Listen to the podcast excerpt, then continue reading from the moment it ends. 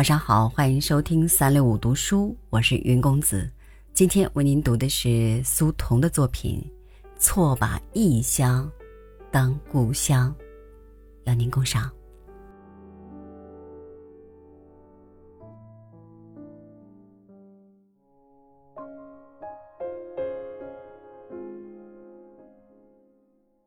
选择南京做居留地，是某种人共同的居住理想。十八岁离开家乡以前，我所去过的最远的一个城市就是南京。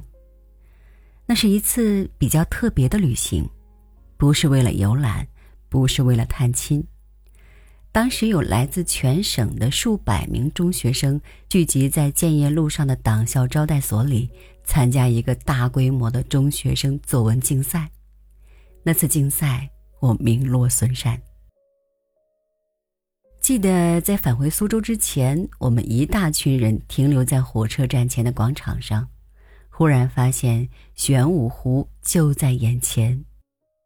不知是谁第一个跑到了湖边，我们纷纷尾随过去。也不知是谁第一个在湖边开始洗手，一大群中学生沿着湖岸一字排开，大家都把手伸进湖水里，很认真地洗了一回手。我至今仍然记得那群蹲在湖边洗手的少男少女的样子与笑声。二十年过去以后，所有人手上的玄武湖水已经了无印痕，而我却在无意之中把那捧湖水融进了我的未来。当年那群等待回家的苏州中学生中，也许只有我一个人，日后留在了玄武湖边。选择南京做居留地是某种人共同的居住理想。这种人所要的城市不大不小，不要繁华喧闹，也不要沉闷闭塞，不要住在父母的怀抱里，但也不要离他们太远。这种人无需拥有自己的花园，却希望他居住的城市风景如画。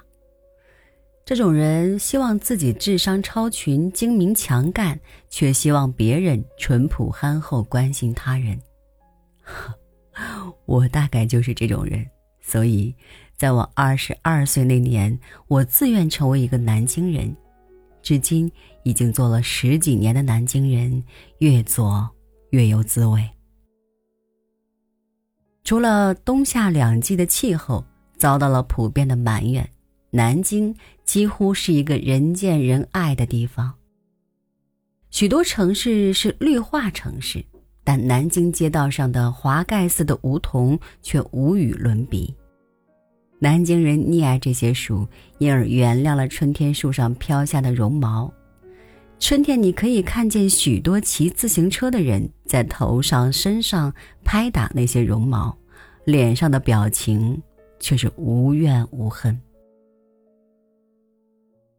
许多城市都有一个或几个值得本地人骄傲的风景区，外地人去了就褒贬不一。但是，南京的中山陵是一种王尊地位。当你登临中山陵最高处，极目四眺，方圆数里之内一片林海，你会发现这个城市之美不同凡响。紫金山与长江不再是什么天然屏障，它们使南京永远受到了山水的孕育。东郊的临海则是一只巨大的绿色的枕头，每天夜里，它对着太平门耳语一声：“睡吧，南京。”南京就睡了。每天早晨，它对着中山门说：“醒来吧，南京。”南京就醒来了。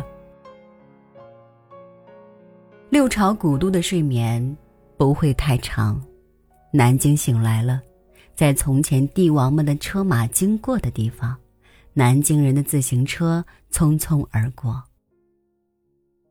在新街口一带的工地上，打桩机根本不顾明孝陵下太子王妃的幽魂对噪声有何看法，一心要为建设新南京而发出他的狂叫。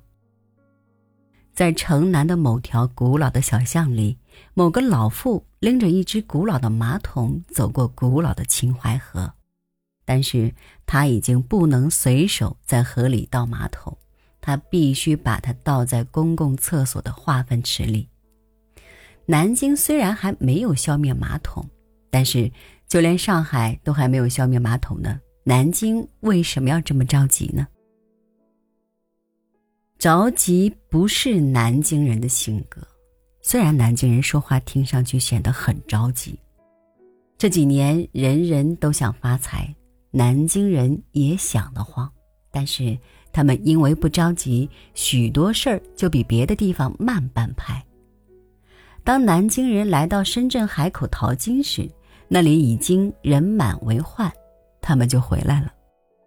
当南京人发现别人生产假货劣货大发其财时，他们伤心地意识到，作为一个南京人是发不了这种大财的。他们于是就想发小财。他们想，还是回家做盐水鸭，反正南京人吃盐水鸭吃不够，即使卖不掉也没关系，反正自己也吃不够。南京人也符合我对人群的理想，所以我在南京一直生活的自得其乐。今年夏天的某一天，忽然油性大发，想到在南京这么多年，许多朋友嘴里的优美之地还没有去过，就携妻子女儿往东郊而去。因为不是假日，游人寥寥。一家人从藏书阁小径进入百年树荫，一路探幽至灵谷寺，途中不闻人声，但闻鸟语流泉，心中便有一种奇异的甜蜜感觉，好像这个地方是自己家的，好像是自己向自己炫耀了一件宝物，结果自己很满足，也很幸福。也许这很自然，一个人如果喜欢自己的居住地，便会在一草一木之间看见他的幸福。多少人现在生活在别处，在一个远离他生命起源的地方生活着，生活的没有忧愁，没有哀怨，生活的如此满足。古人所谓“错把异乡当故乡”的词句。大概也就源于此处吧。